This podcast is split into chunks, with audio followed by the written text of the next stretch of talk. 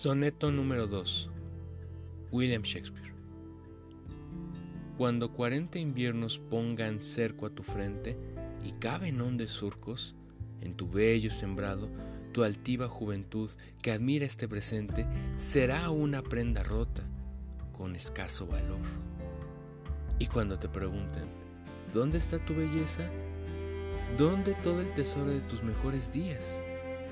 El decir que en el fondo de tus humildes ojos será venganza amarga y elogio innecesario.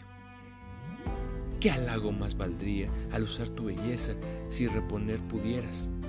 Este hermoso hijo mío ha de saldar mi cuenta y excusar mi estado, mostrándose heredero de tu propia belleza.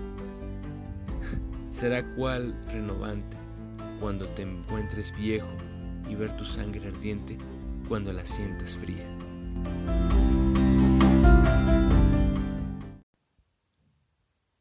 Para Linda.